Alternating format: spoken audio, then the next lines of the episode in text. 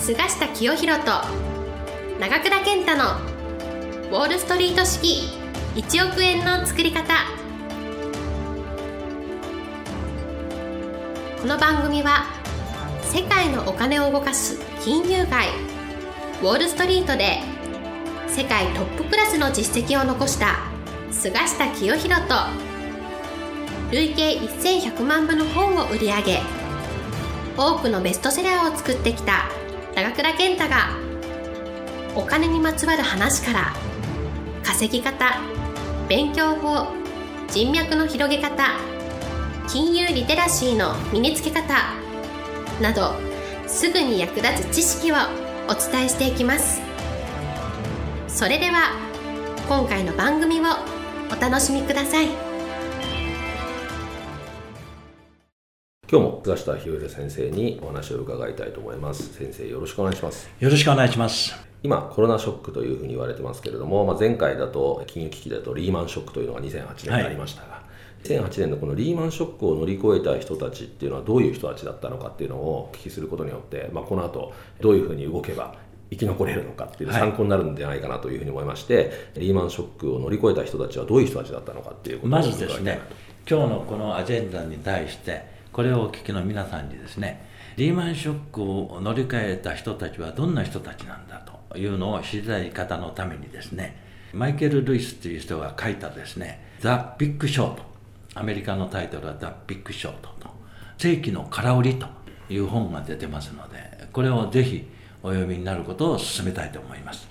結構分厚いので読むの大変だという人のためにはですね「マネーショート」という映画が出てますのでこの映画を見れば大体わかると思うんですがなかなかこの「マネーショート」っていう映画はよくできてます。しかし本を読む方が10倍価値があっていかにしてこういうまずサブプライムローンの崩壊から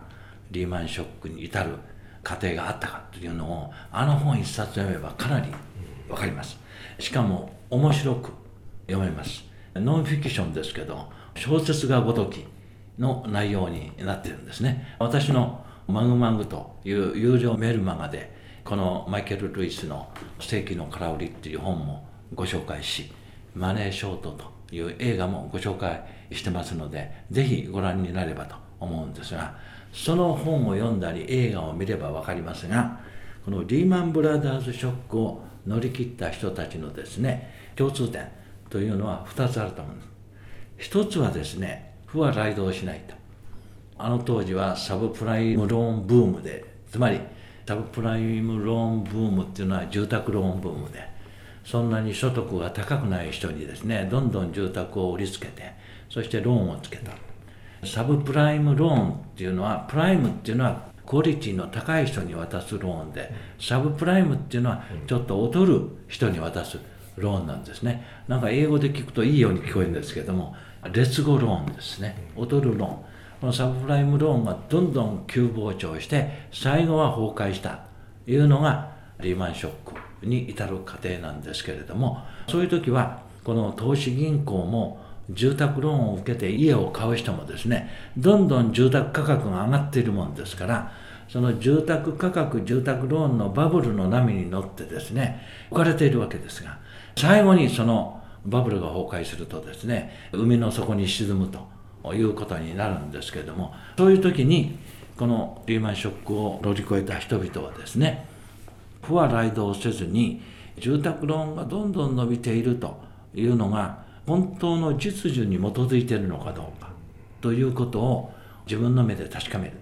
あるいは自分の目で確かめた人々なんですね、なので共通項はあらゆる時ですけどもバブルがやってきた時とかあるいは今回のようなコロナパニックで株価暴落したり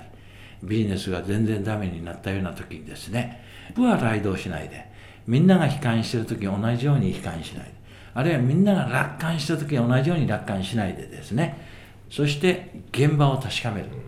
現場がどうなっているかということでこのリーマンショックを乗り越えた人々は不は雷動しないで現場を確かめた人。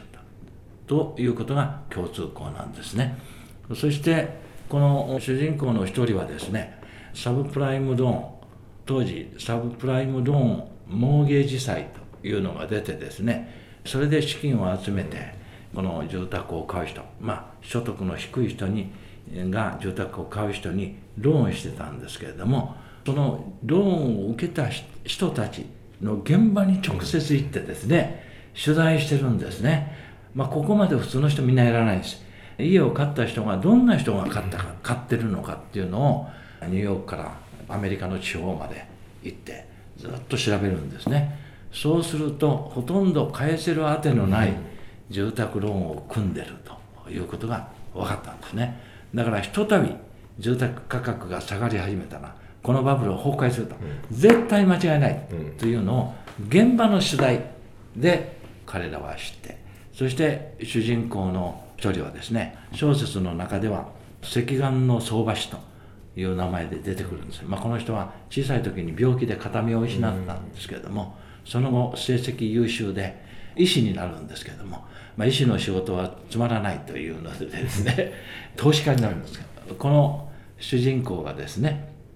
マイク・バーリーっていう人なんですがこれ実在する人ですからねこの実在する人がその現場を調べて住宅ローンが崩壊するのはあとはもう待つだけだ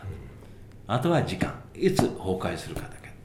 なのでこの住宅ローンが崩壊した時に大幅に値上がりするであろうという CDS っていうのを買いまくるんですね、これちょっと専門用語なんですがクレディットデフォルトスワップというのの略ですけれども債務が崩壊した時に値上がりする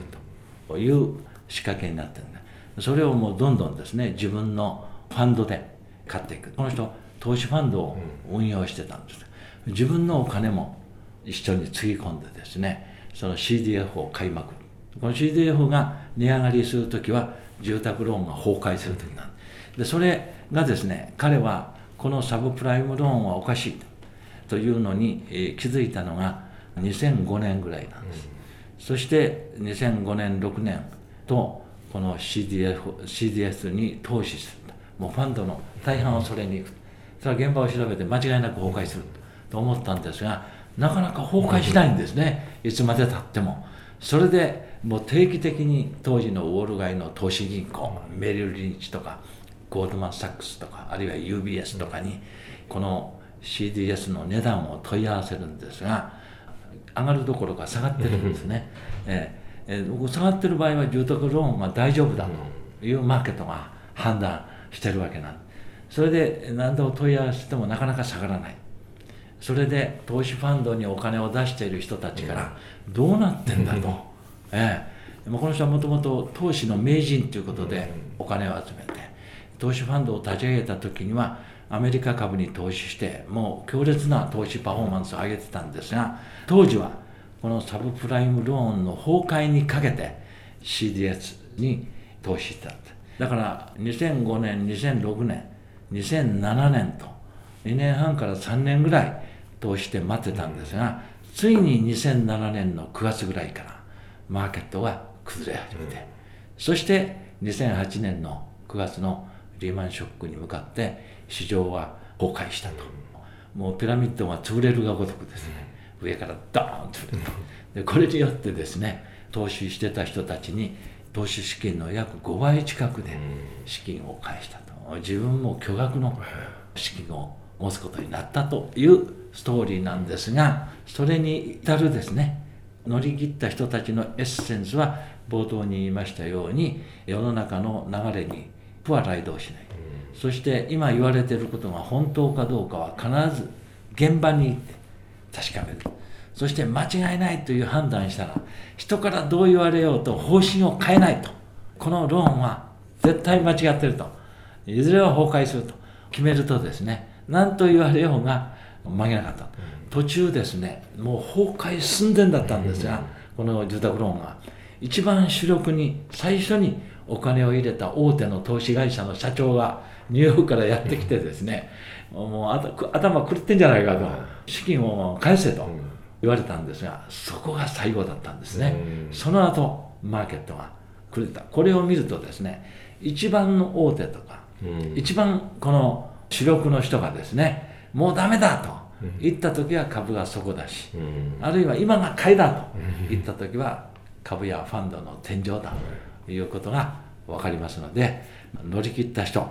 のこのプアライド多くの人の言ってることが真実かどうかを確かめる現場主義。そして一旦決めるとですね不動の精神っていうかいろんなことが耳に入ってきてもですね自分がこれで間違ってないっていうことを確かめたらそれを継続するっていう意志の強さそういうものを持ってる人がリーマンショックを乗り越えて巨額の富を得たというのがマネーショーと映画に出ていますのでぜひご覧になってください。以上ですはい僕もですねマネーショット見たことあるんですごく面白い映画だったんで、はい、ぜひご覧になってみたらいかがでしょうか。ということで今日もありがとうございました。ありがとうございました。本日の番組はいかがでしたか？この番組は毎週お送りしております。次回も楽しみにお待ちください。